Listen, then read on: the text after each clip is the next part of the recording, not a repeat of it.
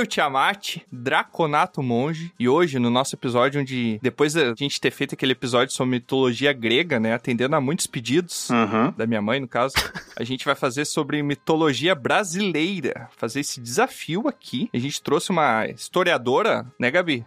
Historiadora, né? Sim. Só pra ter certeza que eu sei. A gente trouxe a Gabi aqui e a gente buscou algumas fontes para tentar entender sobre a mitologia brasileira. E depois de ter estudado sobre os deuses ali, eu vi que faltou os índios darem muita mandioca brava pra esses jesuítas, né? Se eu pudesse, eu matava mil. O que eles fizeram não foi muito legal, né? Se é que faz sentido. É. Não sei se a minha fonte tá correta também. A gente vai discutir aqui na- no episódio, mas. O que, que é uma mandioca brava? Melhor não, hein, Rogerinho? Melhor não falar. Hein, Rogerinho? Não, não, o Trota ele não sabe o que é uma mandioca brava. Ele tá pensando. Claro que eu sei, claro que eu sei. Você. Então deixa o Troá falar então. Fala aí, Tro, o que, que é mandioca brava? Agora sim. Cara, estudado. Bom, pra começo de conversa, a mandioca brava é aquela mandioca se- que você não cozinha bem, ela pode matar você. Como é que é o nome, Tro? Mandioca braba. Porque não foi isso que você falou. Posso ter falado errado. Começou errado. É aquela mandioca que você tem que cozinhar bastante, né? Tem toda uma. O Tiamat, na verdade, ele está puxando aí uma ferida histórica aí, acusando coisas, e realmente é complicado falar de história, mas o nosso foco vai ser muito mais nessa questão da mitologia, e até corrigindo, aproveitando corrigir o Tiamat, a gente vai falar sobre mitologia egípcia. Errou. É egípcia. Putz. Acho que não. Não, não, não. Corrigir, Ah, não, falando não, errado. peraí, peraí, prestem atenção na frase. E até para corrigir o Tiamat, Ai, a gente vai Deus. falar sobre mitologia egípcia. Parcialmente tá certo, né? Em algum outro episódio É a gente vai falar sobre mitologia egípcia. Agora, corrigindo eu mesmo, que tentei corrigir o Tiamat, tá? A gente vai falar sobre mitologia indígena, Ah, não sobre mitologia brasileira. É, mas o- são os índios do Brasil, né? Os índios tupi-guarani. Ah, mas a gente tá falando uma coisa antes de existir Brasil, antes desse nome, antes dessa colonização, antes desse, entre aspas, descobrimento. A gente tá falando uma coisa. Será que estamos falando de uma coisa antes da colonização? Eu acredito que sim. Fica um mistério aí. reflitão, hashtag reflitão.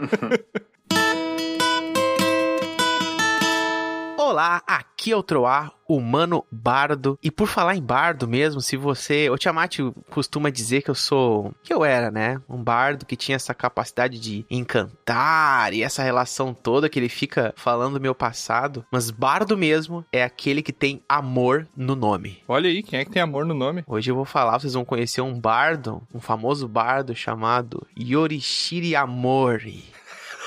Yorishiri Amori. Parece um nome meio oriental, né? Yorishiri Amori. Não, só falei de um jeito diferente, né? Não parece não. É, tu falando assim parece. O legal é que o Tiamat é o show do preconceito. Ele fala oriental e fala um nome em japonês, né? Tá, e o Japão não fica no Oriente? Ou... Tá, mas fala Japão então. Não necessariamente. Ele é oriental. Pode ser qualquer... Sem briga, é, sem briga. Vamos, vamos brigar na frente da convidada aí que...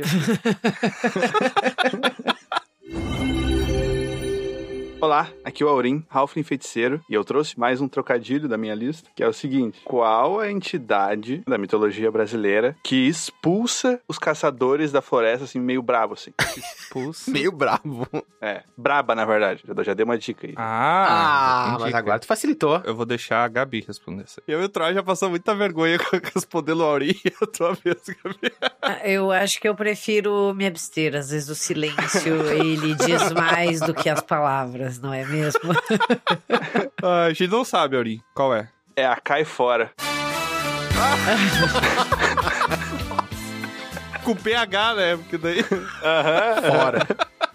Ai, que bosta, hein? Prima do Curupira. Qual é a diferença da caipora pro curupira, Aurim? São primos? Acabei de falar. Ah! Qual a diferença? São primos. Depois desse momento de informação aí.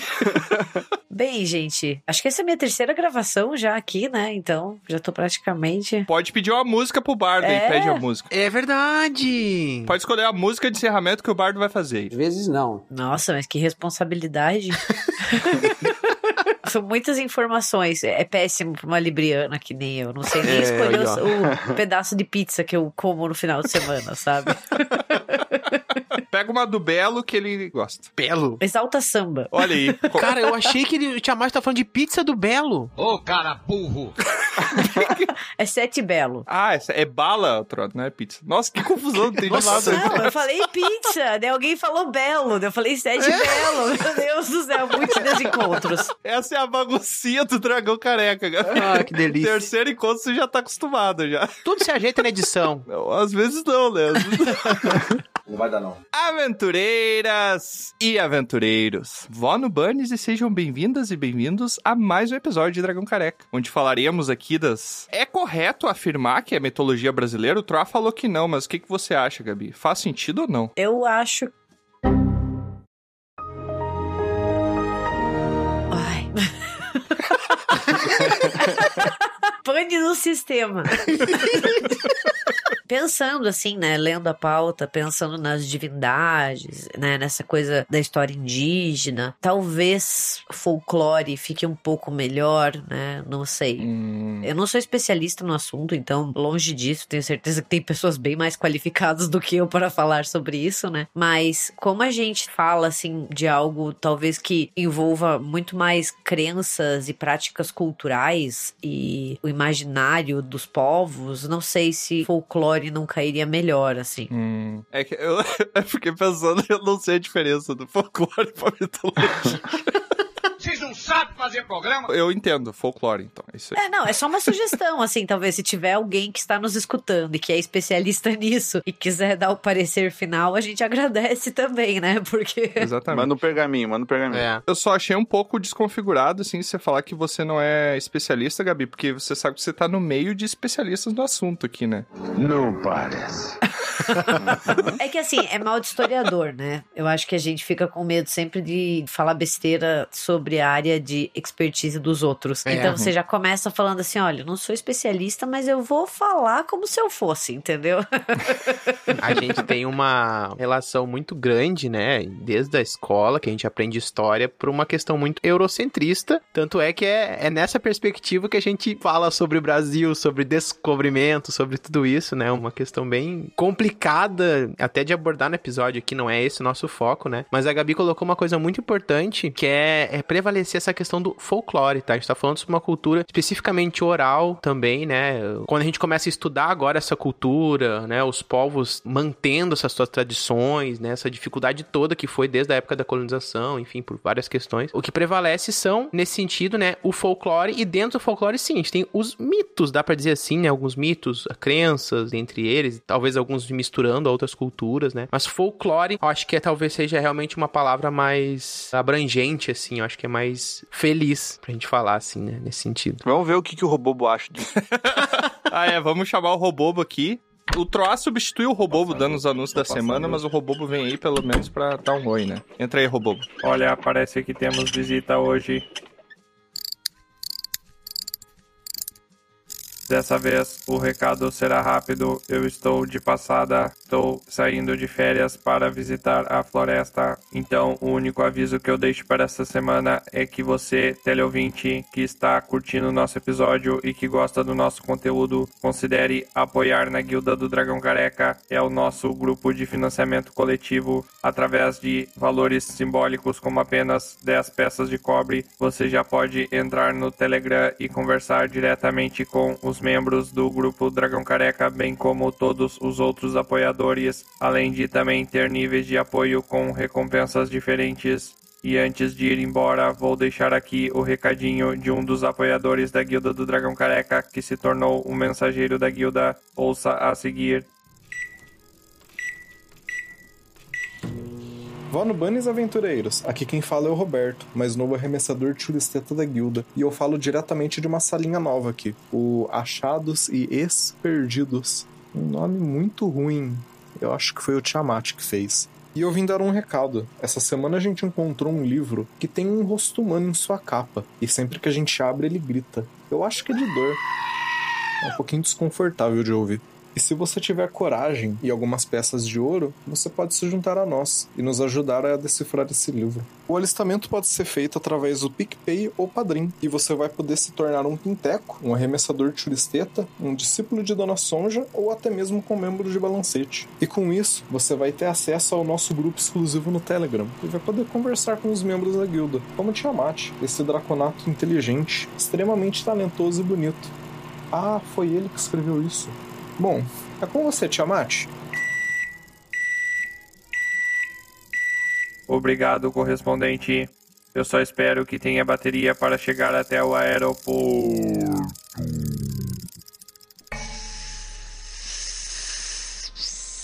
Muito obrigado, Robobo, pelo seu recadinho aí. Obrigado, Robô. É, Robobo, você fez um bom trabalho, como sempre, mas considerando que você é uma máquina, ainda assim nada substitui o anúncio que eu vou dar. Ele guardou essas palavras.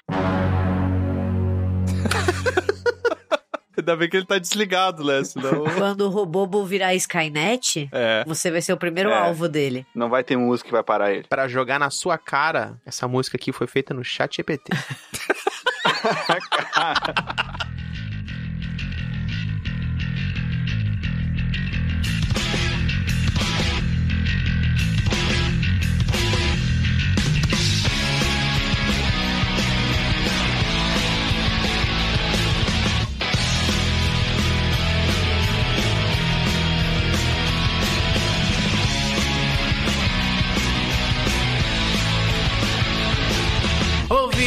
No Spotify o que a gente lá já aprontou.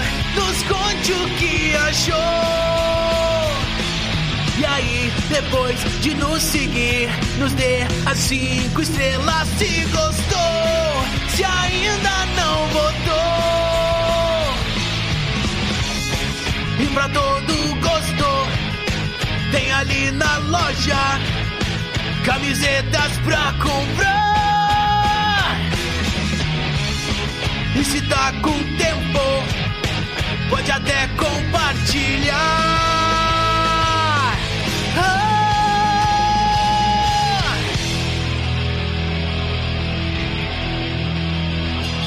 E quem sabe pode conhecer. Entra na guilda lá, é só nos apoiar, vai se surpreender. E pra gente ler o que você escrever, é só lá comentar, o pergaminho mandar. Divulgue muito, muito, muito, isso vai ajudar. Muito bom. Essa música aí tá melhor que a da semana passada, Troa. Você tá melhorando. ah, muito obrigado. A gente vai aprendendo, né? Um pouquinho assim. Já tá com mais ritmo que a voz do Robobo, quase. Uau! Mas é isso, pessoal. Vamos então para o nosso episódio sobre. Ah, agora que eu percebi, o Bron não tá aqui, né? Cadê o Bron? Pois é, o Bron, que a gente tem como um representante indígena, É verdade, ele é o indígena aqui do, É. do episódio. teve algum trabalho, alguma coisa que ele tinha falado, né? Que ele queria sair. Ele foi contratado. Então tá. Então tá bom. Então, então tá. Depois desse mais esse momento de informação, então vamos para o nosso episódio sobre mitologia barra folclore brasileiro. ainda- Mitologia barra folclore barra Barra mito, barra- barra mito, barra. Tô tentando do entender. Brasil barra indígena Barra Brasil, barra indi- barra egípcia.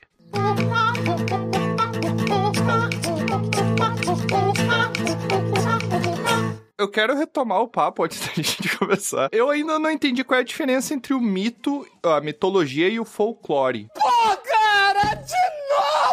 cara! Porque a mitologia é o conjunto de mitos de uma região, né? E o folclore também, ou não? Sim e não. Um tá dentro do outro. Eu acho que são coisas que estão interligadas. A diferença, ela não é tão rígida como a gente acha, assim, tão preto no branco, por exemplo. E eles acabam se misturando e muitas vezes conversando entre si. Mas o folclore, eu pelo menos enxergo o folclore como uma coisa ainda mais ampla que a mitologia. É. É uma mistura, né? Tipo de lendas, de mitos, provérbios, costumes, explicações, sabe? A gente vai ver com esses deuses, muito se procura questionar e entender a natureza, entender de onde viemos, né, o universo. E então o folclore, ele parece estar muito mais atrelado a uma identidade de um povo, né, um imaginário, uma história. E a mitologia também, mas a mitologia ela às vezes fica um pouco mais circunspecta em alguns detalhes, né? Tipo a mitologia grega, né? A gente vê muito mais sobre o panteão dos deuses, heróis, histórias fantásticas, que também estão ligadas à cultura, né? Mas eu acho que o folclore, ele engloba mais coisas. Uhum. Por exemplo, uma dança, ela pode fazer parte do folclore. Do folclore, né? é. Ah. A música. Música. e- Dança, histórias que você conta, histórias assim, tipo, conta até histórias de Ninar, sabe? Podem ser do folclore, né? E a mitologia, ela tá dentro disso, porque quanto mais a gente pensa, mais você pode ver que uma encaixa na outra. Uhum. A mitologia, na minha percepção, ela é mais voltada quando a gente quer falar de deidades, né? De, de histórias sobre deidades. Não que o folclore não tenha também, mas eu vejo que a mitologia ela tem um aspecto de grandeza, assim, de que vamos falar sobre deuses, sobre histórias que envolvem esses deuses, né? Eu não sei se o quão correto isso tá, se faz sentido isso que eu falei ou não. Às vezes não faz, né? É verdade. Sim. Obrigado.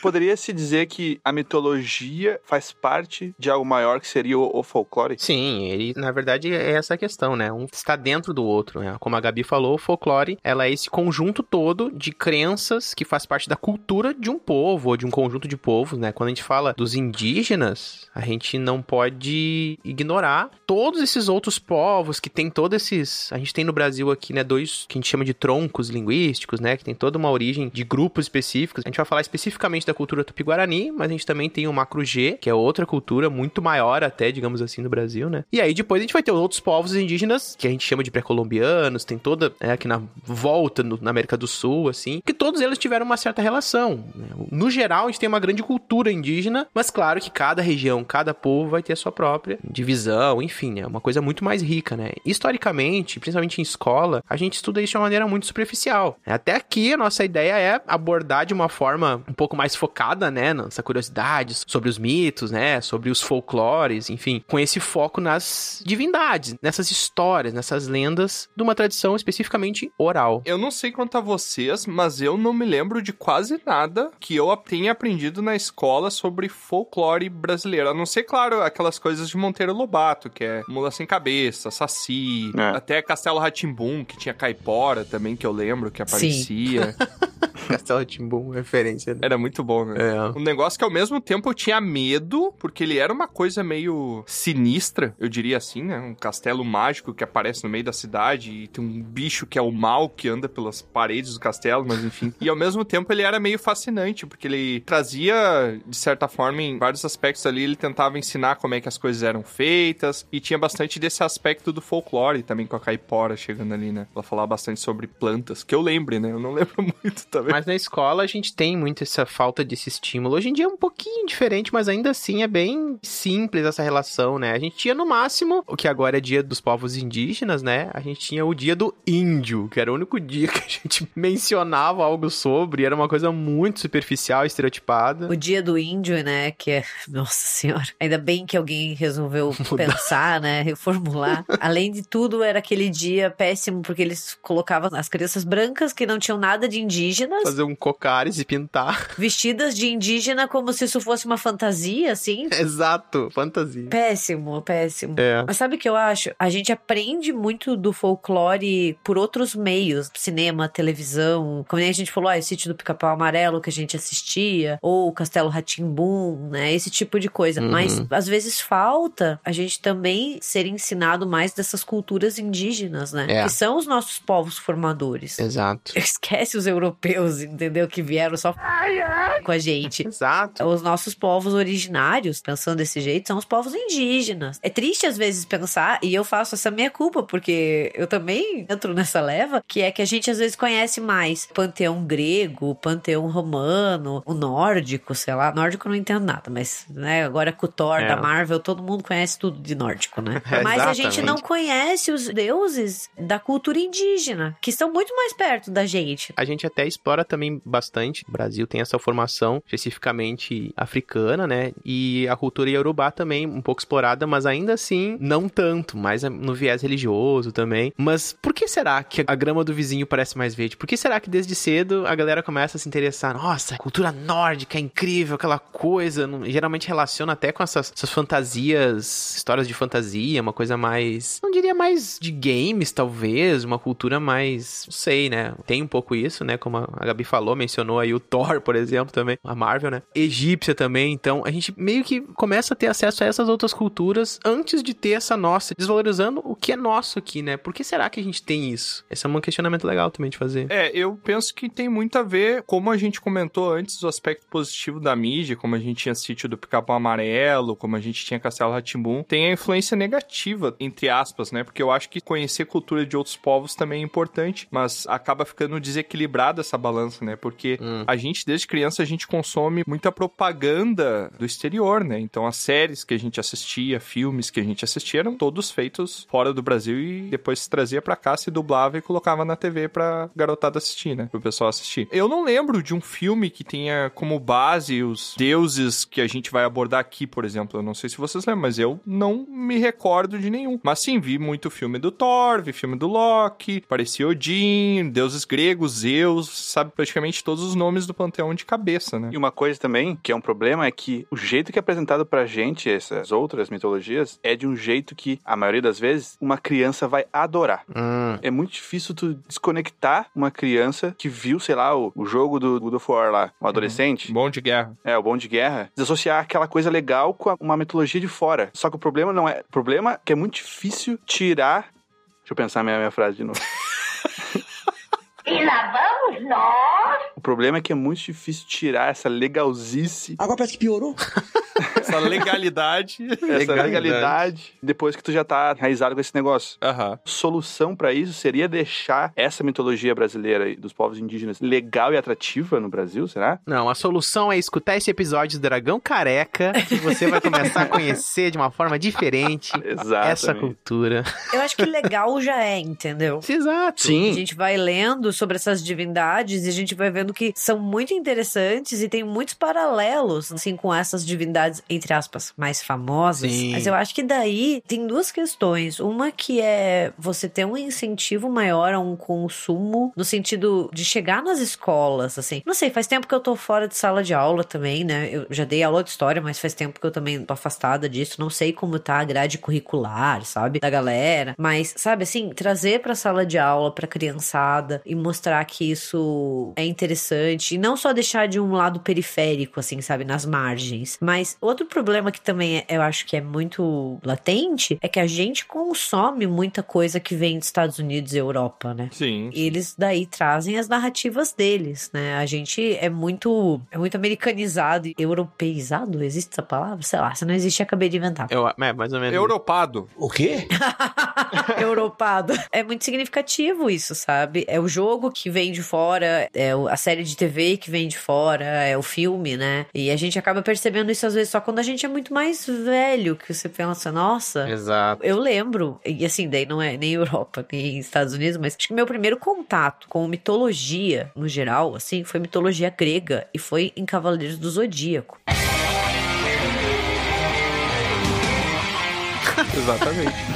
E tipo, Eu eu, sei que. ai, Eu sei que é tudo errado que eles explicam. Gente, eu aprendi muito e eu fui atrás das coisas, assim, tipo, por causa do Cavaleiro Zodíaco. sei toda a mitologia do Pegasus e não sei quem era o. É, tipo, Como maior ah, eu deus descobri lá o nome do deus. Gente, só preciso fazer um comentário muito rápido. Eu adoro a mistureba que é Cavaleiro Zodíaco. Porque começa com mitologia grega, daí tem mitologia nórdica. Tem. Daí tem um filme que tem Lúcifer. Eu adoro ter um filme do Cavaleiro do Zodíaco que tem Lúcifer. o cristianismo é jogado ali. É uma hibridização cultural muito boa, né? É. Tudo isso no Japão. O roteiro chegando aos seus limites e tendo que procurar e beber de novas fontes. Não ignorando o nome Zodíaco também. que tem mais essa parte, E né? Cavaleiro! Cavaleiro! É, só bagunça. Mas pensando na nossa pauta aqui, até esse negócio da influência externa que a gente conversa com o restante da nossa pauta bastante aqui, porque o primeiro deus que eu vou falar aqui, ele se chama Tupã. Não sei no resto do Brasil, mas pro pessoal do Rio Grande do Sul ele não é só um parque aquático, tá? Como assim? Não entendi. Nossa. Eu peguei, peguei. acho que Tupã nem é parque aquático, é um parque de É, diversão. eu acho que não é também. Ah, é? Então, ainda bem. Não é. Pro resto do Brasil e pro Tiamat, né? Não é aqueles que, tipo, eles chegam num terreno e eles montam Sim, isso aí. o... Parque Isso, Tupã. isso. Isso. Nem existe mais, eu acho isso daí. Isso aí é só Tem. papo de velho que a gente tá falando. Existe. Será que existe? E somos todos sobreviventes dessa época. Sobreviventes. Mas então, eu queria falar do deus Tupã, que é, é o deus dos trovões. Ele seria uma. tentando aproximar com as mitologias que a gente consome mais até hoje por causa de, de filmes super-herói. Ele seria uma mistura de Odin com Thor, né? Se tu fosse misturar ali na mitologia nórdica. Zeus. Ah, É, tá. Zeus, Zeus faz É, sentido. desculpa. É, não, é que eu tava pensando só na nórdica, mas misturando é nórdica com grego, porque ele é o deus dos trovões e ele ao mesmo tempo ele seria o, o líder do panteão, ele é meio que o criador ali. Ele é o chefe dos deuses. É, ele é o que assina a carteira ali dos outros deuses. Só nega imposto. Gente, elegante. Exato. Desculpa. Mas esse deus. esse deus, ele é meio controverso. Ele é bem controverso, porque Tupã, ou Tupá, Tupac. segundo, claro, de acordo com o que eu li, né, as, as fontes que eu tive aqui, ele era referido pelos guaranis porque era o som do trovão, que era o Tupá. Eu não sei se eu consigo associar muito bem essa. Eu não ouço trovão assim, tá? Não é uma ono- Realmente. onomatopeia, né, de trovão isso, mas... Pá! Mas era o jeito que eles ouviam, meu. Vai ver, o trovão era diferente no passado. É verdade. Ah, Tem o trovão o- europeu, né? O trovão era do... Mas daí é, do, é o Thor que faz. É, o da Europa, não, deve ser Zeus, né? Não sei também. Mas enfim. É, As duas estão na, na Europa, tá, gente? Assim, na Europa que a gente conhece hoje, né? Porque na... É, exato, tem isso. Quando essas, essas histórias foram concebidas, não era Europa, né? Então. Ele não era para os guaranis, né? Para os, os indígenas, ele não era um deus. Ele era mais uma referência a um fenômeno. Ele era um espírito, ele não era venerado como um deus, ele não era reconhecido como um deus. Só que daí os jesuítas chegaram aqui com a religião cristã e eles tentaram procurar uma maneira de aproximar o deus cristão à cultura indígena já praticada. E aí, a partir do momento que eles reconheceram o diabo, que é um outro deus que eu acho que a gente vai citar depois, eles então precisaram tentar associar a cultura indígena tanto lá do o que era o mal completo, digamos assim, o antagonista, né? Quanto que era o deus criador. E daí eles começaram a catequizar os indígenas trazendo esse aspecto da mitologia de que o Tupã, na verdade, um ser mitológico ali, que era um deus, que ele era o criador dos céus, da terra, dos mares. Ele era meio que a versão do deus cristão dentro da cultura indígena. Isso me gera uma dúvida, porque todos os outros deuses que eu li sobre uh,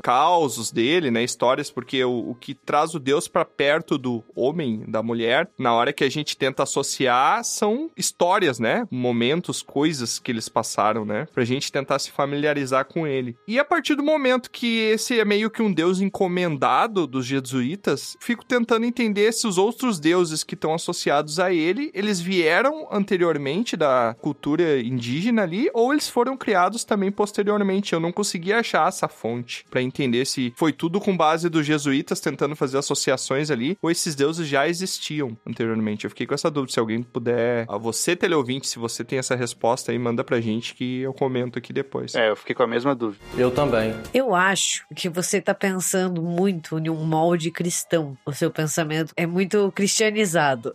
Ah, com certeza, com certeza. Pelo amor de Deus, não entenda errado. É só, tipo, a gente tem uma tendência. E assim, né, o Brasil é um país cristão, majoritariamente, né? Por muito tempo foi dominantemente católico, né? A gente tem essa ideia, assim, do cristianismo, seja você praticante ou não, né? Tá muito presente na nossa história também, nossa história mais recente. E eu acho que a gente tem uma tendência a olhar para esses deuses indígenas e de olhar para essas que talvez não sejam nem deuses, mas essas entidades, né? Esses seres grandiosos, esses seres que explicam tudo desse folclore indígena e tentar pensar neles a partir de um prisma ou de uma interpretação cristã. E daí que não bate, entendeu? Uhum. Porque daí a cabeça buga, porque quando Tupã vira esse correspondente do Deus cristão, é muito uma tentativa jesuíta de catequizar os indígenas e meio que fazer esse paralelo, mas que esse paralelo não existia na cultura indígena, porque para eles não precisa ser necessariamente um Deus, pode ser uma entidade. A gente hoje lê como deuses, entendeu? Uma manifestação mesmo espiritual, ou pra explicar algo, algum acontecimento, então... Ou até Não deuses. necessariamente eles vão... É, ou até É, deuses que não são o que a gente entende como Deus, entendeu? É, O conceito era diferente, né? uma forma de manifestar, né, o o inexplicável. Uhum. Não necessariamente venerar, né, mas pode ser uma, alguma manifestação ali que surgiu pra explicar algo, ou pra... Isso, pra compreender, né, um fenômeno. É, compreender ou, ou gerar algum tipo de experiência mesmo que não necessariamente é uma divindade, né? Ou até mesmo é uma divindade, mas é um conceito de divindade diferente do que a gente tá acostumado, né? Exato. Porque a gente, querendo ou não, nós temos uma certa ideia de Deus que é muito essa ideia do Deus cristão. Uhum. É. Esse ser inatingível, onisciente, onipotente, que tá ali sempre acima de nós, mas nem todas as culturas e religiões pensam em deuses dessa forma, né? Exato. Foi uma forma de convertendo aos poucos, né? Porque, embora tivesse Tupã, que é essa personificação do Deus cristão, a cultura cristã ela é monoteísta, né? E aqui acaba virando um politeísmo porque existem os outros deuses, né? Apesar deles terem sido criados a partir de Tupã, começou com esses outros deuses até poder assimilar o cristianismo para os indígenas. Os contos são meio confusos, assim, os contos sobre, por exemplo, deus Tupã, porque tem uma versão que o Tupã casou com a Jaci, que é a deusa do céu e da lua, né? Mas tem outro conto que a Jaci é casada com outros, e eles são todos irmãos, né? Cara, isso é tão errado. Vamos tirar isso da mesa. Não tem esse negócio sobre irmãos não podem casar entre os deuses, né? Isso desde a mitologia grega, da mitologia nórdica, é tudo um incesto brabo ali.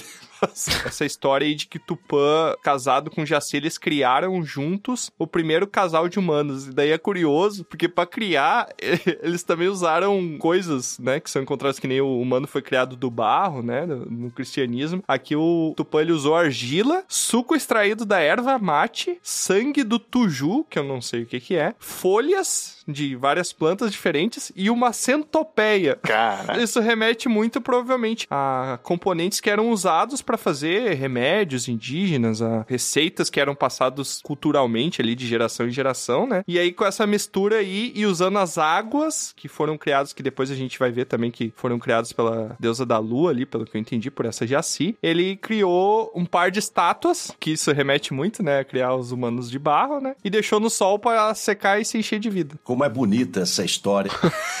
Por esse daí nasceu o casal, que é o- a mãe do povo e o pai do povo, né? E aí ele e a Jaci aconselharam os humanos aí, não mandaram pra eles ali. Eu não tenho certeza se foram exatamente essas palavras, né? Mas pelo que eu entendi, o Tupã falou assim: ah, não faz nenhuma cagada. O quê? É, provavelmente não foi assim que ele falou. eu acho que foi assim. E a Jaci falou: não é pra bater no amiguinho. Ele, na verdade, olhou pra ela e falou assim, ó, tu para, tu para. Tupã! ah, entendi, muito bom, gostei, gostei. Muito bom. E aí depois eles avisam e depois se tornam pais ausentes, porque eles vão embora, né? e aí fica Brasil, a né? humanidade do jeito que tá. Brasil, né? Brasil. Horror. Aí fica do jeito que tá hoje aí, essa bagunça. Mas, assim, de várias histórias sobre o Tupã são, na verdade, todos os deuses são poucos contos que tem, né? Os que eu mais encontrei contos, assim, foi que eu vou falar depois, que é da própria Jaci, nessa outra versão, onde ela é a deusa da lua e ela é apaixonada pelo deus do sol, que é o Guaraci, que tem alguns contos bem bonitos, assim, bem interessantes. E Tiamat, o Tupã, ele tem também, é, o que eu acho que também foi criado pelos jesuítas, ele tem um inimigo chamado Ayangá, Hum. o que seria o diabo. O mochila de criança. Ele, o sete pele. O sinteco gelado. Ah... Só que presta atenção na descrição que eu vou fazer do Ayangá e vocês me dizem se parece com algum tipo de criatura maligna. Um cervo albino totalmente com a pelagem branca, grandes chifres em forma de galho, com olhos vermelho alaranjados. Espectro patrono. Total, Direto e reto, Harry Potter é satanista. Caracas. É um cervo albino. É um cervo com a pelagem branca. Me dizem se parece algum tipo de. Se bem que o diabo é argiloso, né? Então.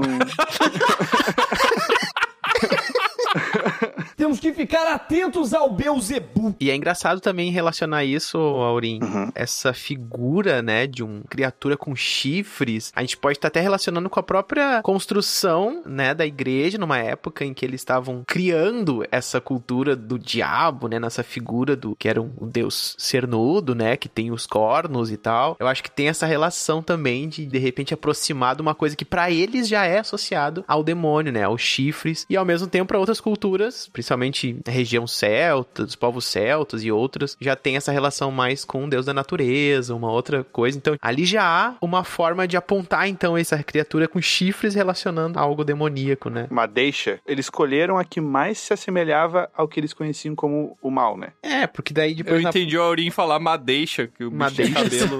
Uma deixa, deixa. É, Ah, o bicho era careca ou não, Aurim? é. É um cervo. Ah! Daí era um cervo careca? Sem cabelo. Tinha pelo. Eu até tava pensando, existe cervo no Brasil? Ou é totalmente importado essa... E agora tu mandou uma Você tá dizendo se existe? é, Claro que existe. Cervos no Brasil? Sim. Existe. Tem certeza? Eu nunca vi um. Na região do Cerrado, precisamente. Deixa eu ver aqui, mas é um outro nome, né? Existe!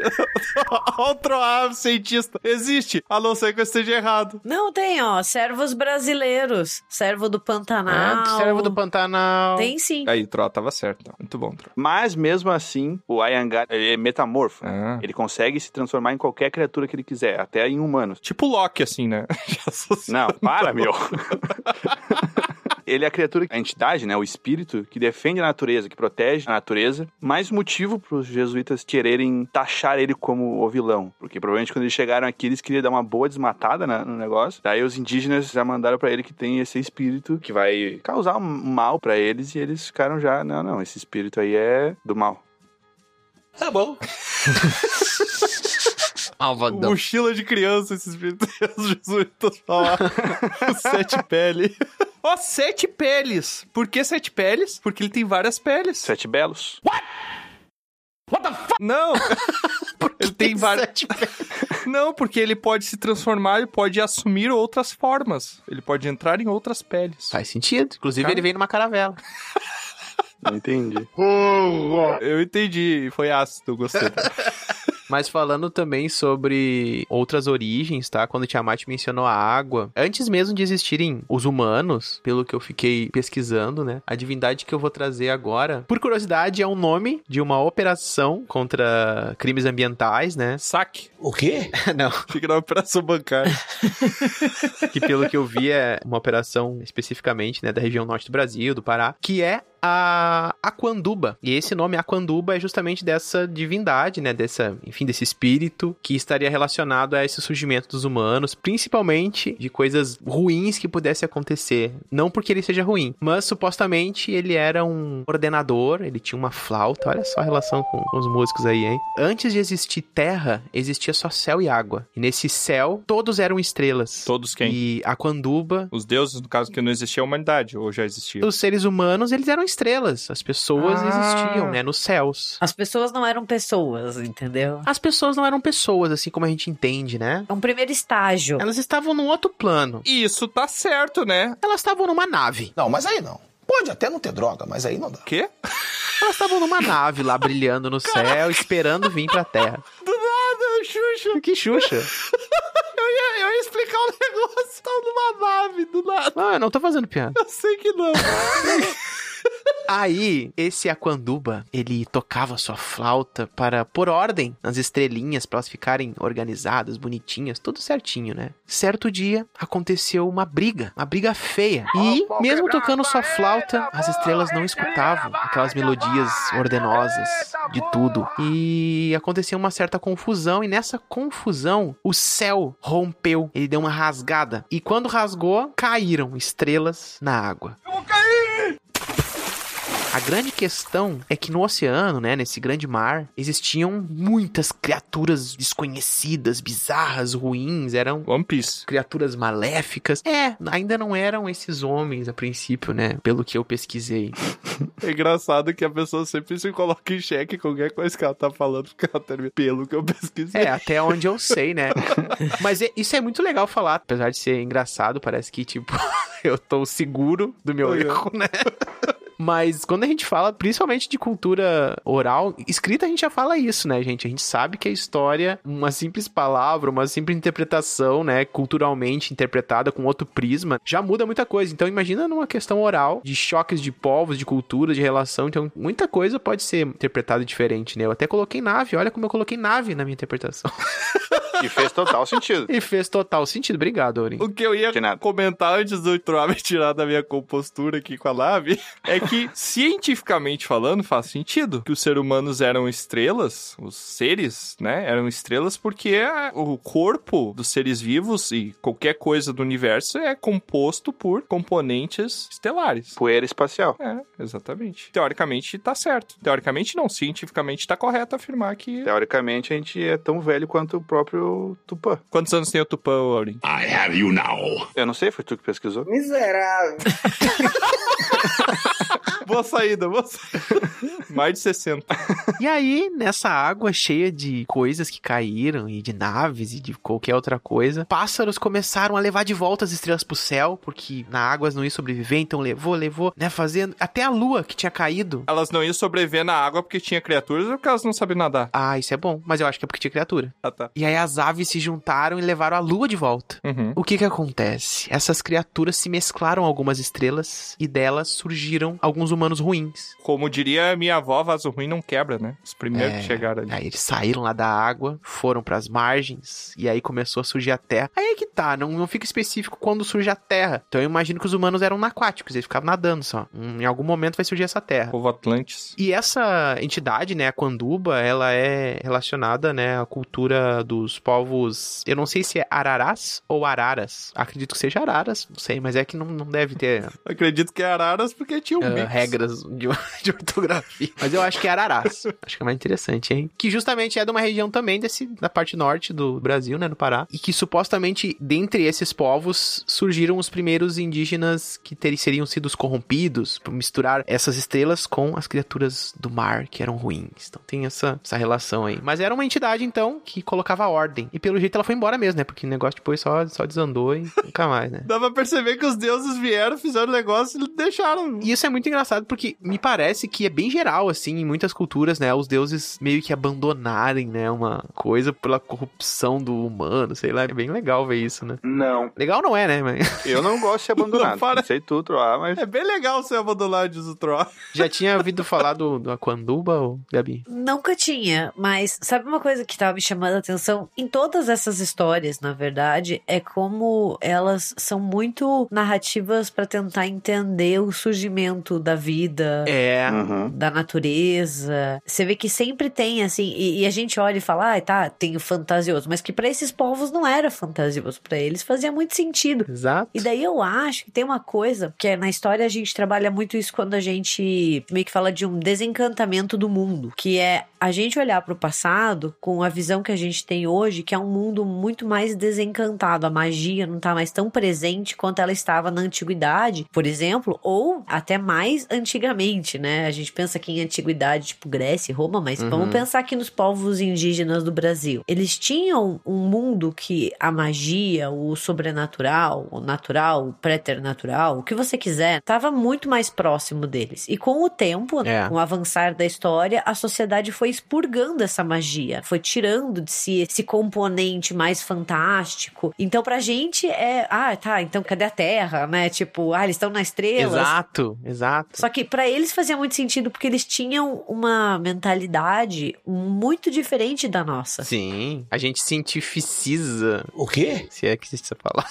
coloca nave onde não tem. Cientificiza, eu acho que não existe. Porque, olha só, se a gente for relacionar, colocando esse pensamento científico, poderia ser uma explicação mística, vamos dizer assim, mítica, melhor dizendo, da teoria evolucionista, dos meteoros e meteorista. Errou! Meteorista.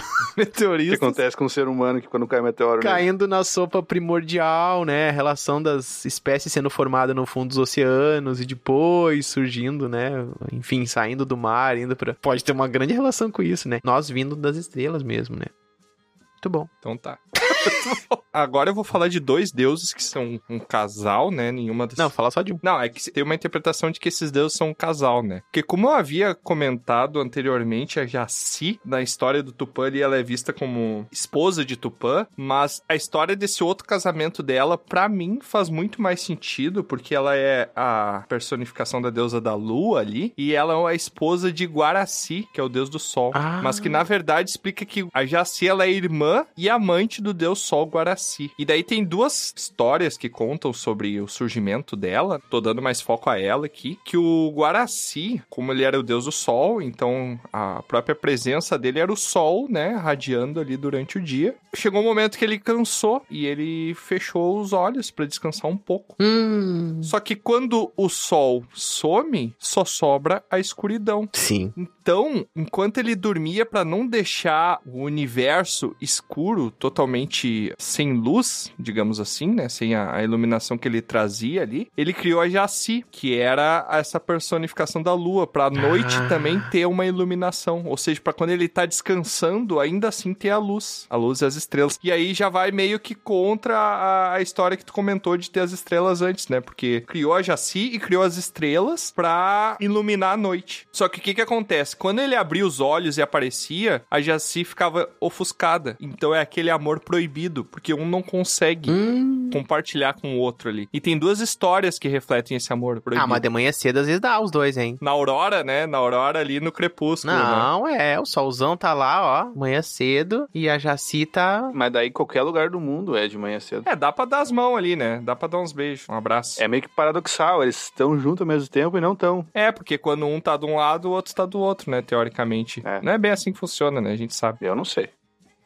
Que bom. Aí tem até a criação que o Guaraci fez pra poder tentar falar com a Jaci, que era o Ruda, que é o amor e seu mensageiro, pra ele poder dizer pra ela, então ele ficava mandando recadinho, entendeu? Não tinha WhatsApp naquela época, eu acho. Não tinha sido criado ainda. Então daí ele mandava o recadinho. Mas olha só, vocês que são ansiosos, imagina só, ele mandava o recadinho e ele tinha que esperar 12 horas pra poder Pra ver poder se foi ver. visualizado o recado. É. Pra ver se teve visualização. E você aí se aguenta 15 minutos, já tá reclamando aí, já tá achando horrível. Acerta a indignação. Sei de onde tu tirou isso. Eu te conheço. Tem uma outra.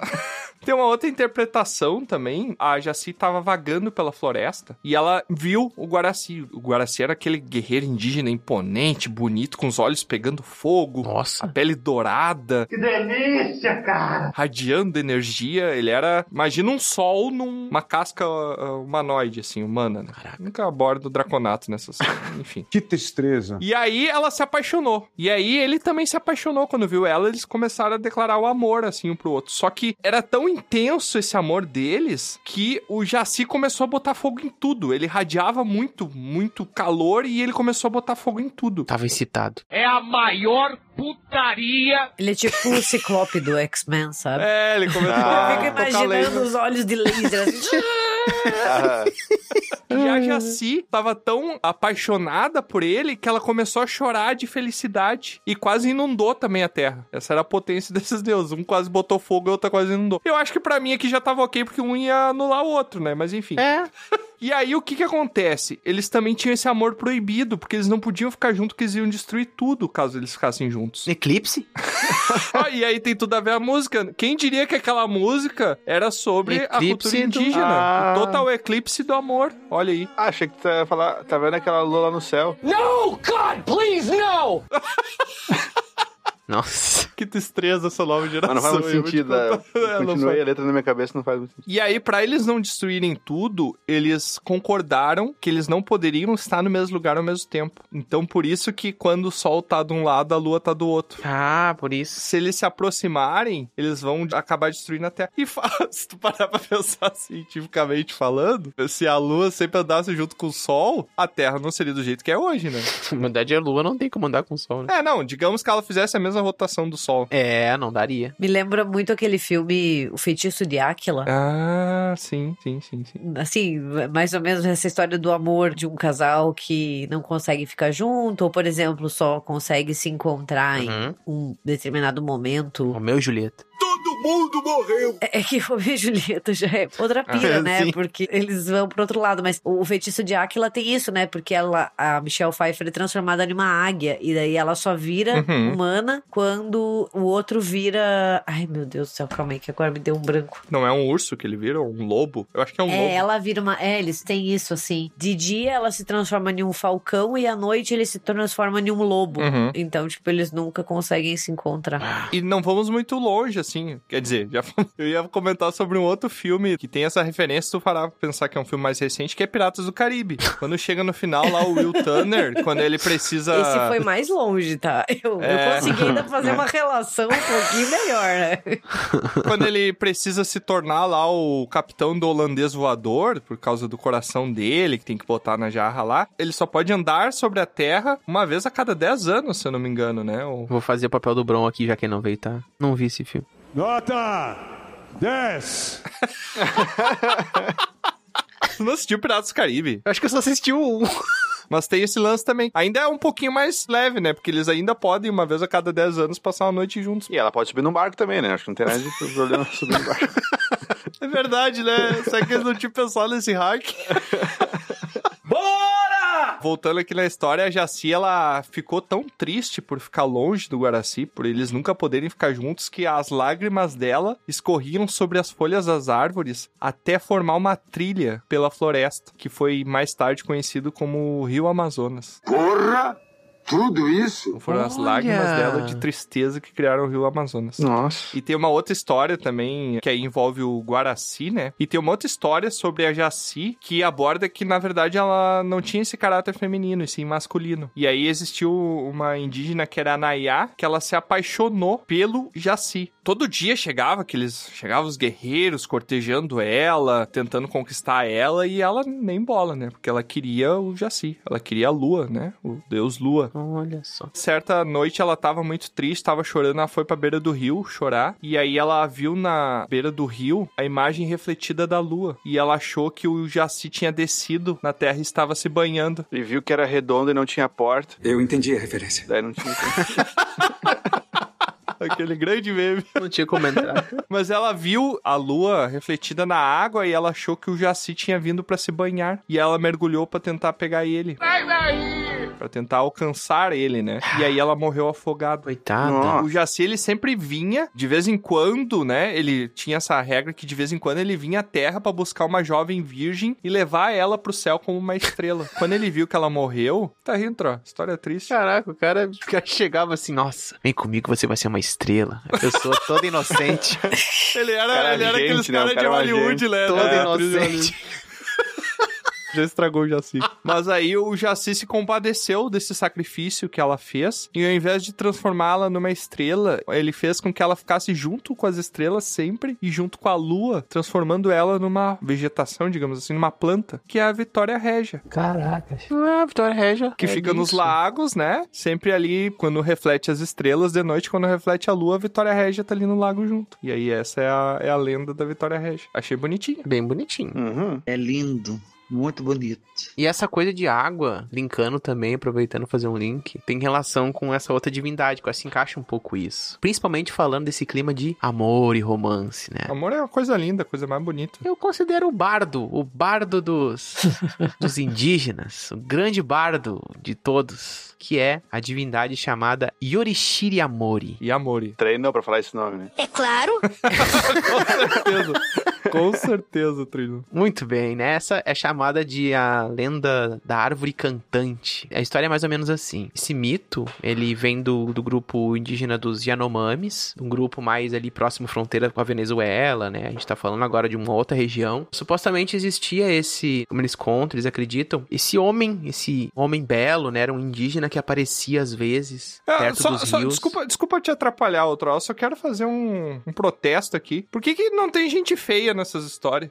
É sempre indígena bonito, que é cortejado, as indígenas, os indígenas. Na mitologia grega também todo mundo é feio. Não, não tem um deus feio. Feio é ficar falando da aparência dos outros. Cavalo.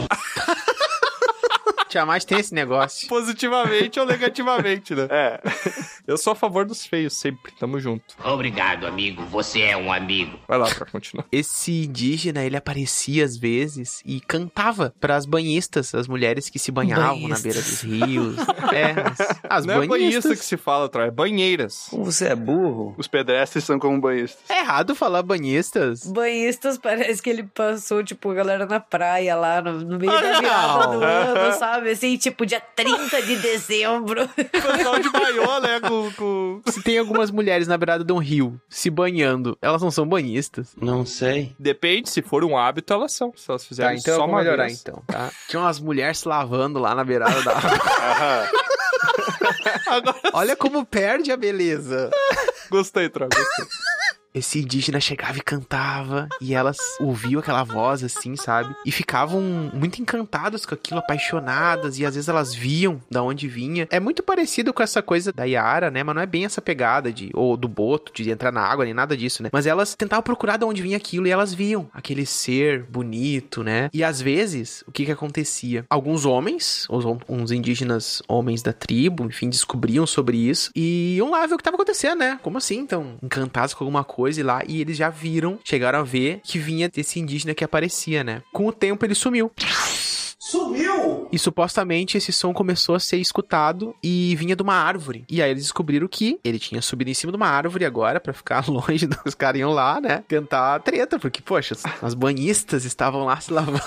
E tem um bardo maldito que vem aqui cantar e encantar elas. E eles começaram a fazer o quê? Tocar pedras nele. Porque é isso que eles fazem nos bardos, né? Tocaram pedras. Principalmente os que cantam mal. E esse Yoroshiri Amori subiu cada vez mais alto nessa árvore, cada vez mais alto, alto, a ponto de ninguém conseguir mais alcançar ele. E o que, que vocês acham que os indígenas fizeram? Tocaram fogo na árvore. Filho da...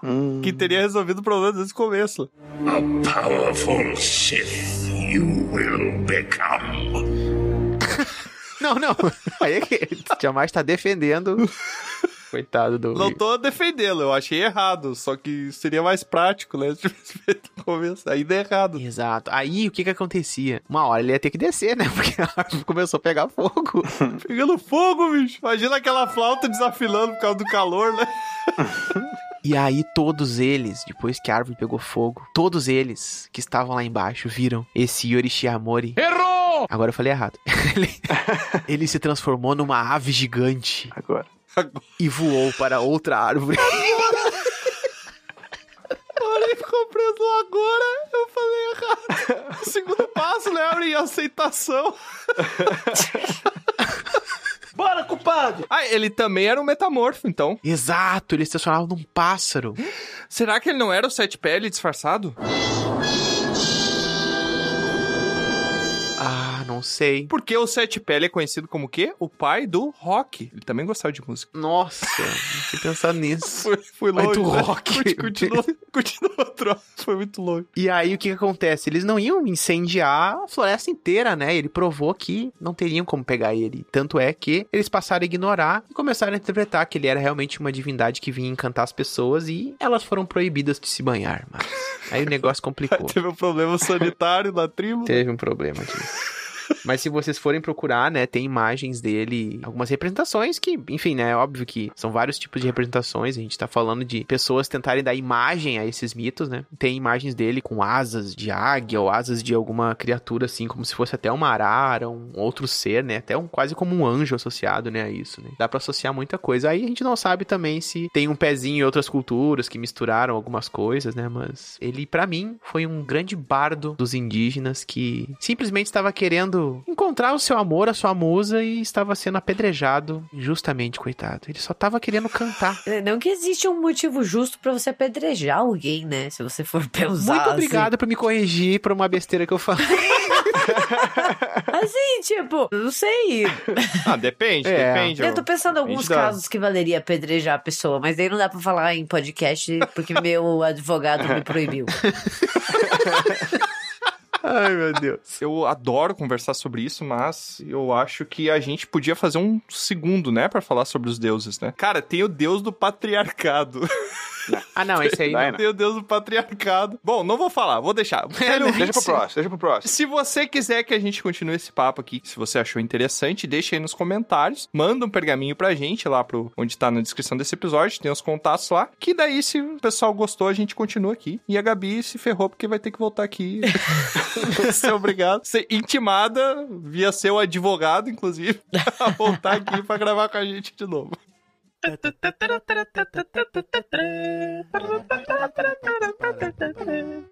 E pra encerrar esse episódio, assim como a gente fez no episódio sobre mitologia grega, que a gente trouxe a. Como é que era? Era a Médidas, né? Médidas. Era a deusa do. Isso, a deusa a Médidas, matemática. a deusa lá do- Médidas. Do panteão grego, a gente vai criar um deus aqui. Vamos institucionalizar um deus. Institucionalizar? Institucionalizar. Não, é institucionalizar. Tá certa a fonética, não? Não, tá certa a palavra, mas só não se encaixa. faz sentido. Ah, tá, entendi. Eu achei que tava criticando a pronúncia. Ó, a gente vai criar um deus aqui. Vamos fazer esse joguete criativo aqui. Vamos criar um deus pra fazer parte do panteão brasileiro. Embora a gente não Muito tenha bom. abordado todos, tem que ser um deus diferente do que. Como se fosse a gente criar, de repente, um personagem Uhum. inspirado, né, na mitologia indígena ou do folclore indígena, né, pra criar um personagem fictício no RPG, por exemplo. Isso que vai ser a capa desse episódio. Eita, Se ferrou. Yurin. Vai ter que. Putz, cara. Vai ser. Ele é um deus do quê? Primeira pergunta. E quem vai responder essa pergunta é a Gabi. É deus do quê? Ele tem que ser de. de- Relacionado ao quê? Relacionado ao quê? pode ser um fenômeno natural, pode ser uma atividade. Deus banhista, né? Deus dos banhistas, das Deus dos banhistas. Vou ferrar com vocês. Obrigado. Eu quero que o nosso Deus seja uma deusa. Uma deusa. Muito bom. perfeito. Ok. E eu quero que ela seja a deusa da gravidez e do parto. Oh, muito Olha bom. Porque a gente tem muito isso em outras mitologias, né? Mitologia grega, mitologia romana. Uhum. Porque, querendo ou não, né? É uma forma de explicar a vida, de explicar É. até ciclos de vida e morte, né? Já que a gente tinha muitas pessoas que morriam ao dar à luz ou morriam depois, né? E os indígenas sempre tiveram, e ainda tem, né? Uma relação muito legal com gravidez, parto, criança, né? Então a gente pode ter o Yorishimaori, a gente tem a ou o Jaci, a gente tem o Guaraci, a gente tem a Seoci e agora a gente tem a Pari. Que merda, hein? Todo dia tem uma merda. Pariori. Pari. Pari, a deusa da gravidez e do parto. É a deusa da vida, né, Gabi? Se a gente É. parar pra pensar, da concepção, né? Pode ser, tá relacionado aí. Mas é muito comum essas divindades que estão associadas à gestação e parto. Uhum. Elas frequentemente ficam também associadas ao lar, ao ambiente doméstico, digamos assim, nas suas mais variadas formas daí, né? Eu acho interessante porque a gente tem ao longo da história muitas, muitas histórias. Muitos relatos. Faz sentido, né? faz sentido, não tá É, errado. narrativas que tentam explicar esse ciclo de vida ou morte, né? Uhum. Como que alguém que dá a luz ou alguém que dá a vida também pode prefaciar a morte, sabe? Uhum. É algo que inquieta muito as sociedades ao longo dos tempos. Você acha que a Pari também é uma deusa da morte, a deusa que leva embora a vida. Ela permite É. nascimentos e morte. Ela meio que ela permite se a pessoa vai, né, poder gerar. E ela também permite quando a pessoa vai partir. É porque, querendo ou não, são processos que estão muito próximos, né? Por mais que a gente não Exato. goste muito de pensar. Ela planta sementes de estrelas e ela colhe as estrelas também, às vezes. que lindo, cara! Ah, muito- achei bonito. E ela tem tipo uma peneira. Merda. Ela leva assim Não, e ela.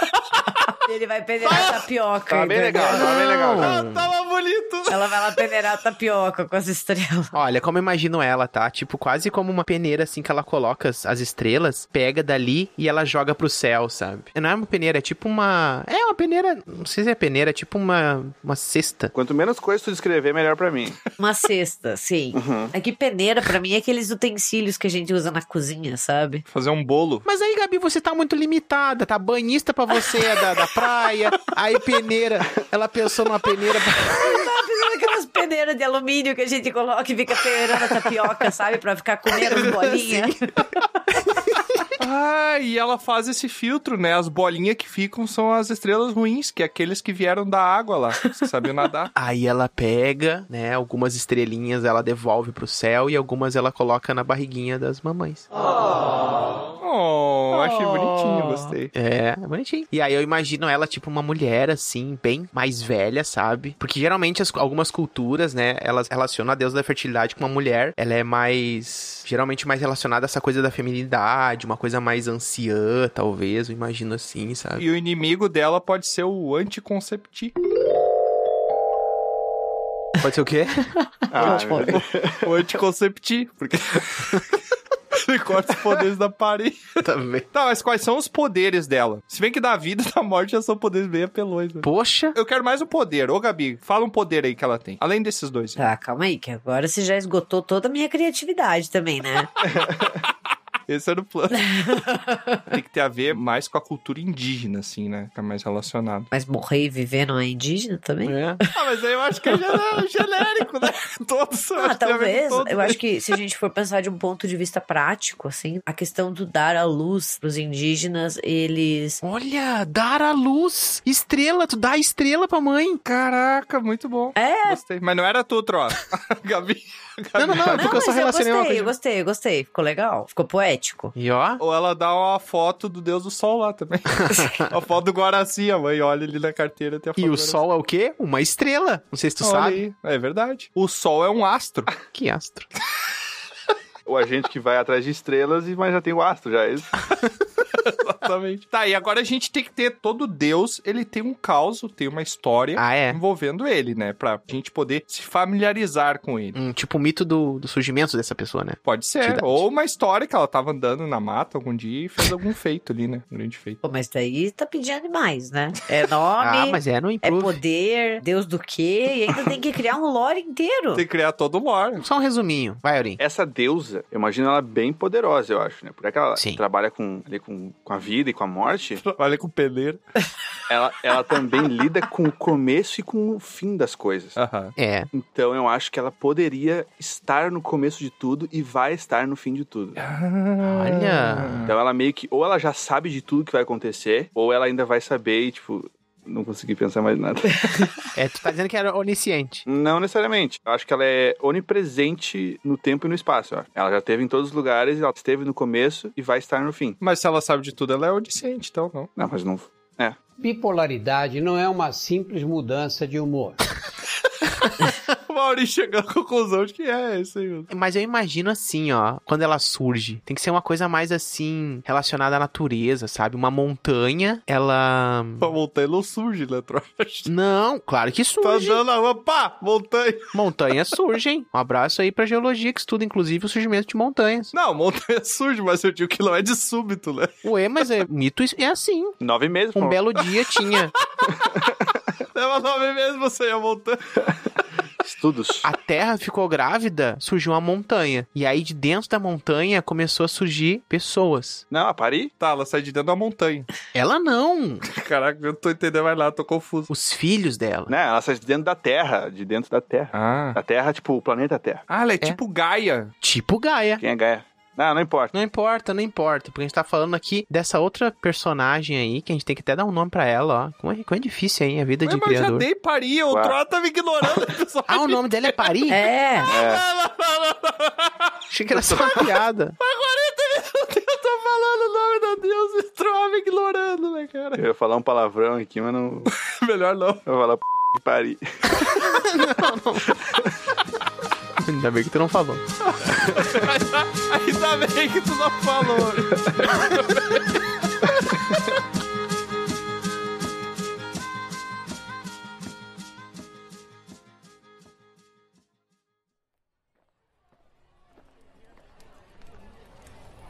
Ah, nossa.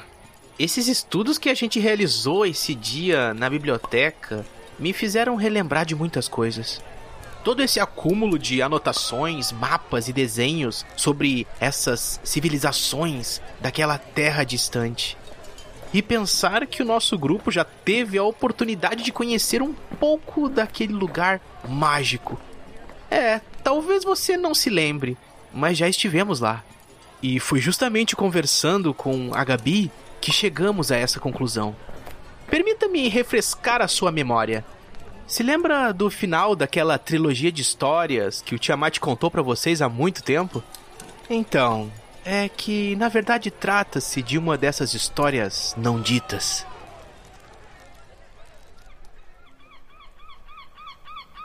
Após libertarmos Tiamat daquela prisão mágica, às margens daquela vasta praia, resolvemos explorar um pouco o lugar. Ai, que dor nas costas. A última coisa que nos recordávamos era da luta incessante naquele navio contra Billy Olho Furado. Mas depois, a memória tinha ficado turva. Seria um naufrágio? O grupo adentrava numa selva densa à procura de qualquer sinal. É por aqui, pessoal. Eu acho que eu vi ele enterrando um tesouro por aqui. Era uma flora e uma fauna encantadora e misteriosa. Hum, parece uma fruta de pirata. Tiamat analisava uma estranha fruta numa árvore. E ali próximo eu comecei a ter a sensação de que a própria selva nos observava. Ou que alguma coisa escondida nela o fazia. Enquanto explorávamos, ouvimos um tipo de assovio estranho, parecendo um pássaro.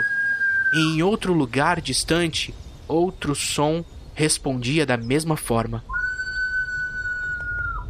Atento, imaginei que pudesse ser algum tipo de emboscada, e sentindo aquela espécie de tensão e encantamento pelo lugar, peguei minha viola e comecei a tocar um som.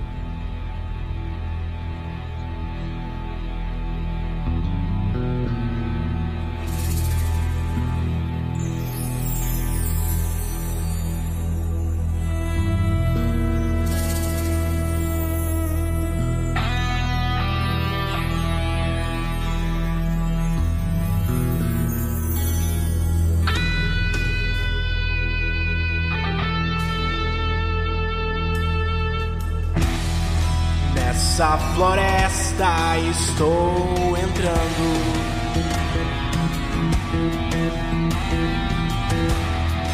O que será que tem na floresta? E quem vem lá nos encontrar? Acho que está lá no ar. e foi pousar num galho ali. Cuidado, moço, não vai cair.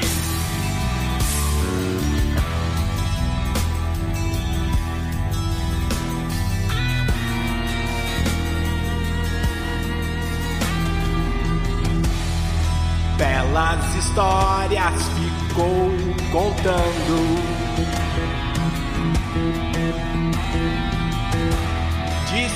Pra voltar antes que escureça. Foi nos mostrar a fruta que era uma mão papaya. E foi falar pra gente ir de volta lá pra praia.